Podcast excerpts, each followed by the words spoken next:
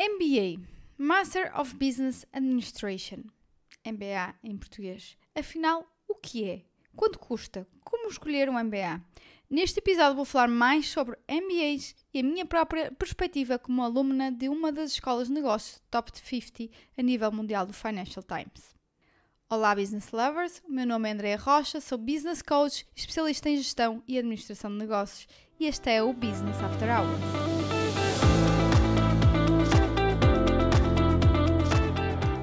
Olá, olá, boa semana, olá, o quase final da semana, Business Lovers, como está tudo por aí?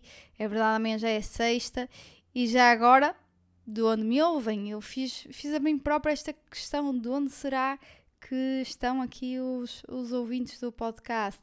Esperei essas respostas façam um story com a imagem deste episódio, identifiquem a minha conta do Instagram e prometo que vou partilhar a todas. E quero saber aí quais são, quais são as terras de onde é que estão a ouvir-me. Uh, e bom, então vamos aqui passar para o episódio de hoje, antes de mais moras. E hoje vou falar de MBA. Uh, ah, em português nós dizemos MBA, eu estou mais habituada a falar MBA, por isso é esse mesmo que eu vou, o termo que eu vou utilizar, MBA. Master of Business Administration e o que é então um MBA. Então, um MBA uh, ah, é, uh, é uma graduação, é um grau que aborda conceitos teóricos e também práticos, e sobretudo práticos, de tudo o que diz respeito à gestão e administração de negócios. O MBA tem uma forte componente em gestão, negócios e também empreendedorismo é muitas vezes vista como a graduação para chegar ao C-level ou à bordo de uma empresa, e, e principalmente maiores empresas. Muitas pessoas também entram no MBA quando querem fazer um shift grande na carreira. Existem programas de MBA full-time e part-time, os chamados MBA executivos, estes part-time. Enquanto que no MBA full-time é realmente um full-time, e posso dizer por experiência própria, que o full-time não se esgota ao final da tarde nem aos fins de semana. Já no MBA executivo, normalmente as aulas concentram-se às sextas e sábados e os candidatos a MBA continuam a ter um emprego full-time ou praticamente full-time. Então, provavelmente vocês perguntam neste ponto, que é porque é que no MBA executivo conseguem conciliar um emprego full-time, fazer o MBA, e tu, Andreia, que tu dizes que fizeste um MBA full-time e ocupava-te o tempo todo. Pois bem, tem a ver com os métodos de avaliação e a forma como são ensinadas as aulas. Então, num, num MBA full-time, trabalha-se mais em grupo e existem muitas apresentações por parte dos alunos. Então, enquanto que no MBA executivo, também no sentido de ter menos carga horária académica, existe, ou fora das aulas, propriamente dito, existe mais avaliação por exames ou menos pontos de avaliação. Outro ponto ainda é um MBA full-time, normalmente é também um MBA internacional, com alunos de várias nacionalidades. No entanto, isso não quer dizer que não haja MBA executivos internacionais, porque efetivamente existem. Também de, de salientar aqui que no caso do MBA full-time, a duração é cerca de 12 meses, enquanto no MBA executivo é de 18 meses, podendo até exceder esse período. Isto, uh, estamos a falar de duração da MBA em média na Europa. Nos Estados Unidos, o MBA tem normalmente, qualquer um dos estilos, uma duração de 2 anos. Então, quais são as condições de acesso ao MBA? Relativamente a este ponto também difere, por vezes em coisas uh, mínimas, mas de forma geral, os requisitos mais pedidos são três. Um, já ter uma licenciatura ou mestrado. Dois, experiência profissional de pelo menos 3 anos. Três, exame do GMAT.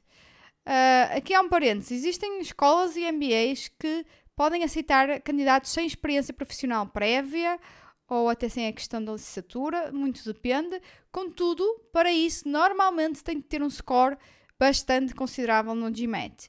E perguntam a esta altura o que é que é o GMAT. Ok, o GMAT é um exame que avalia as competências uh, como escrita analítica, habilidades de resolução de problemas e que envolve normalmente análise de dados, lógica e compreensão crítica. Uh, o que torna muitas vezes difícil entrar num determinado business, numa determinada business school ou num determinado MBA em particular, é efetivamente a nota mínima da admissão do GMAT. Há pessoas a prepararem-se anos para um exame de GMAT, efetivamente não, não é tarefa fácil, e até porque só se podem fazer 5 tentativas de GMAT num ano e 8 na vida toda de uma pessoa. Então, uh, realmente é bom que, e sabendo os critérios mínimos e se estes forem altos para entrar em determinado MBA, que se preparem bem antes. Uh, e agora, GMATs à parte, quanto custa frequentar um MBA? Uh, sim, o GMAT também se paga, mas uh, isso é um valor completamente irrisório face a um MBA. Então, mais uma vez, o custo do MBA varia muito. E aqui me chama a atenção de algo muito importante. Há muita gente por aí, muita universidade, politécnico, escolas de negócios ou até escolas de formação, a dizer que vendem MBAs, que têm MBAs, ou até tem um MBA em X setor, um MBA em finanças, um MBA em marketing, esqueçam isso. Isso é uma forma de tirar areia para os olhos das pessoas, não é? Uh, chegam empresas nos Estados Unidos, uh, no limite, já, já, nem vou dar outros exemplos por perto, e mostrem o vosso MBA e uh, vocês não estão a ver, mas eu estou, estou aqui a fazer aspas porque o, não é um MBA, ok? Isso é um curso qualquer que lhe quiseram dar ali um, um, um toque, um branding especial e quiseram lhe dar o nome da MBA. Até porque, e agora volto à questão do custo de um MBA em Portugal. O custo do MBA, uh, ah, neste momento, diria eu que em Portugal uh, deve andar entre os 20 e os 30 mil euros uh, de propina, ok? Por isso, não digam que tiraram um MBA por 4 ou 5 mil euros. Então, Uh, e vocês, vocês uh, per perguntar-se-ão, Andrei, então como é que eu sei que realmente um, um MBA é um MBA? Pelo preço? Não. Assim, o preço pode ser indicativo, mas na realidade é preciso verificar uh, mais do que isso, não é? Um MBA tem que ser acreditado por uma associação de acreditação em educação executiva, nomeadamente a AMBA, que é a Association of MBAs, Uh, e posso dizer que em Portugal contam-se pelos dedos de uma mão, e mais não digo, uh, o número de MBAs e de business schools que têm acreditação pela AMBA ou outra instituição do género. E por fim, como é que eu escolho um MBA?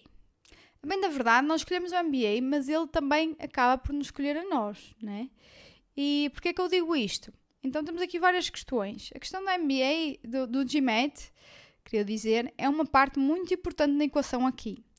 Quanto mais renomeada a escola e melhor classificação dos rankings a escola tiver, como por exemplo o ranking do Financial Times, mais elevado é o score do GMAT que o candidato tem de ter para entrar. E acreditem, tal como eu disse, não é tarefa fácil.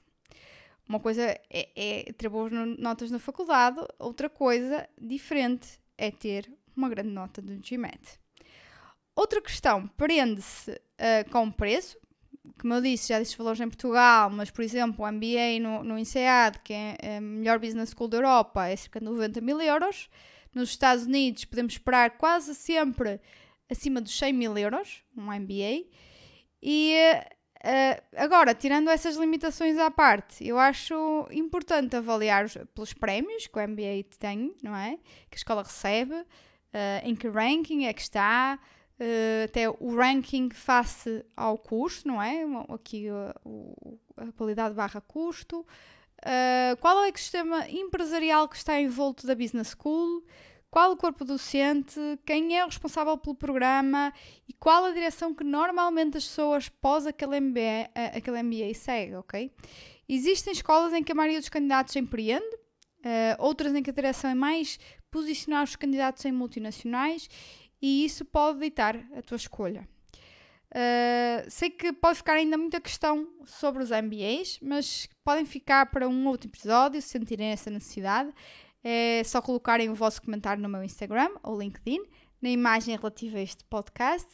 Por último, se o MBA é um fator diferenciador, às vezes perguntam-me isto, e quando me fazem esta pergunta, eu invariavelmente uh, faço outra pergunta de volta. E a questão é: Quantas pessoas conheces? Centenas, não é? Claro, uh, hoje uh, é, eu acho que isso é, é, mais do que provável. E quantas destas pessoas têm licenciatura? Ok? E consegues já aí ver, se calhar, uma grande percentagem. Quantas têm mestrado? Se calhar um bocadinho menos, mas ainda assim relevante. E agora, quantas dessas têm um MBA?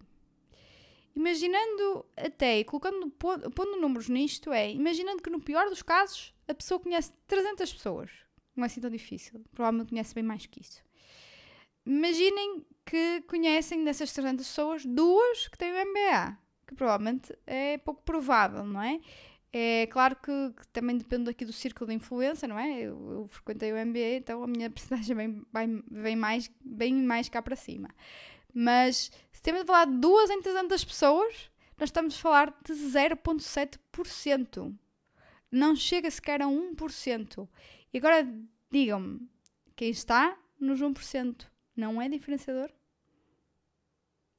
Bom, é com esta pergunta que eu termino mais um episódio do Business After Hours, com um conteúdo bastante diferente, mas que tenho a certeza que vai ser útil para muitos, para tomar, se calhar, alguma decisão. Uh, muito obrigada pela tua companhia, espero por ti no próximo episódio. Entretanto, e até ao próximo episódio, vejam as novidades nas redes sociais, LinkedIn e Instagram, Andreia Castro Rocha. Os links estão disponíveis na descrição. Aguardo as vossas mensagens e comentários por lá. Deixem até sugestões de temas aqui para o podcast. Classifiquem este podcast, pois acreditem ou não, isto vai ajudar que mais pessoas o conheçam e ouçam e possa ser útil para elas também. Stay tuned!